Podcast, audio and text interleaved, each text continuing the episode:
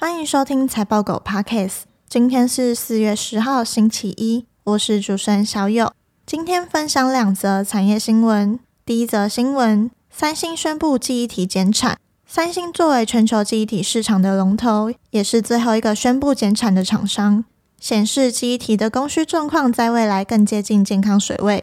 从二零二一年下半年起，记忆体产业面临需求大幅下修。主要原因是消费性电子产品需求低迷，从而拖累了记忆体价格的下挫。根据调研机构 t r a n f o r c e 的资料显示，预估二零二三年第一季低润价格跌幅将达二十趴，预期二零二三年第二季跌幅将会收敛至十到十五趴。相较以往，三星这次发出的减产信号异常强烈。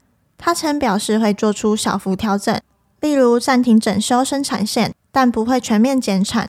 三星表示，经济形势和客户采购放缓，导致记忆体需求急剧下滑。许多客户基于财务因素继续调整库存。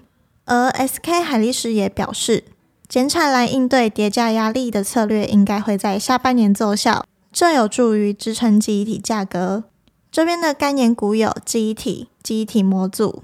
第二则新闻，今年电信资本支出将下滑。过去两年，台湾网通设备厂的营收表现优异，主因受惠于北美电信业者扩大资本支出。产业研究公司指出，由于美元走强因素，电信业者在去年对于路由器和交换器的设备支出成长幅度不如预期，成长幅度低于二零二一年高个位数比率。他也预测，电信商未来三年资本支出将衰退二到三趴。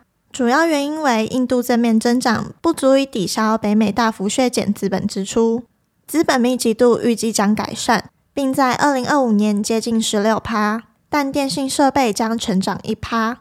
产业研究分析师表示，这种下降趋势并不意味着设备支出的末日来临，至少今年不会。服务提供商的资本支出与电信设备之间的关系并非完美。部分原因是设备约占资本支出的三分之一。这边的概念股有通信网络。以上新闻相关资讯和相关概念股清单，我们都有列在网站上，点选资讯栏财报狗新闻链接都可以看到。也可以透过这个链接订阅财报狗新闻，我们每天帮你整理产业动态和最新消息，寄到你的信箱。今天的新闻就到这里，我们下次再见，拜拜。